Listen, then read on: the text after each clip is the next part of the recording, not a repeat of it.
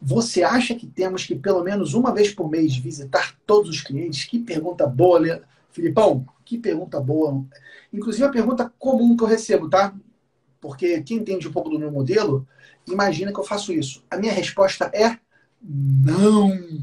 Não. Não dá para visitar todos os clientes todos os meses. Não dá. Sabe por que não dá? Porque você é um ser humano. Você tem 24 horas por dia. Você tem um tempo limitado. Você não tem um tempo infinito. Não dá para visitar todos os clientes. E mais, você só pode visitar quem está te pagando para isso. Não dá para você gastar um tempo enorme, tempo de deslocamento, tempo da reunião, do pré-reunião, do pós-reunião, gasolina, estacionamento, um cliente está pagando meio salário mínimo. A visita é, um, é, é um serviço que você oferece para quem está pagando. A gente não pode esquecer disso. Você tem que dar, fazer visita para quem te paga, cara. É igual o carro. Eu dou esse exemplo, né? Você pega é, aquele raciocínio. Se, eu até postei isso um dia desse no, no, Instagram. Uma frase que o Carlos Júlio fala que é bem legal.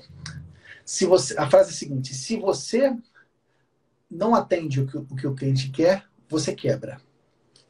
Agora, se você atende tudo que o cliente quer, você quebra mais rápido. Vou repetir: se você não atende o que o cliente quer, você quebra. Agora, se você atende tudo que o cliente quer, você quebra ainda mais rápido. O cliente, gente, nós, seres humanos, a gente quer sempre o melhor para gente, pelo menor esforço possível, pelo menor sacrifício possível, pelo menor preço. O cliente vai querer sempre atendimento premium por um preço puro. Vai querer sempre. É, é isso que o ser humano busca, melhor vantagem pelo menor sacrifício. Se o cliente merecesse sempre melhor, não existiria carro com direção manual. Não existiria carro sem vidro elétrico, sem banco de couro, sem 12 airbags. Não existiria. O cliente não merece o melhor. O cliente merece o melhor pelo que ele está pagando. Presta atenção nisso. O cliente merece o melhor pelo que ele está pagando.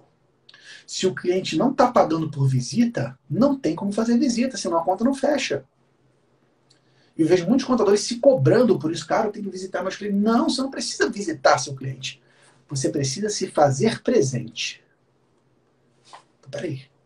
Como assim, Pedro? Você está falando que eu não, não devo visitar o cliente, mas eu devo me fazer presente?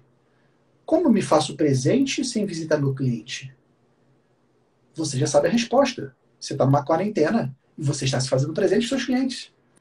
Você está respondendo perguntas no WhatsApp, você está fazendo ligações telefônicas, você está respondendo e-mail, orientando. Alguns mais avançados estão gravando vídeos para os clientes. É assim que se faz presente com os clientes, sem ter presença física. Um cliente que te paga meio salário mínimo, cara, a reunião que você tem que ter com ele é remota. É áudio de WhatsApp, vídeo, ligação. Mas não dá para você visitar teu cliente todos os meses. Não dá. A conta não fecha. Claro que eu estou falando no contexto de você já ter uma carteira de clientes, você já está lá com o teu, horário todo ocupado. Mas suponhamos que você está começando agora, de repente está começando a empreender agora, tem pouco cliente, aí é outra história.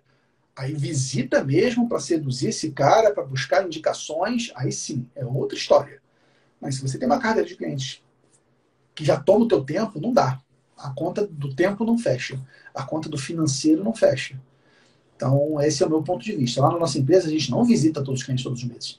Nosso contrato prevê uma visita a cada três meses. Aí é uma obrigação contratual. Todo cliente nosso, a marca escolhe, e portanto o cliente paga por isso, isso está na precificação, de ter uma visita a cada três meses. Lá no nosso sistema de processo, no GClick, controla. Cada três meses o consultor tem que marcar que fez uma visita lá e provar lá, registrar que, que fez essa visita.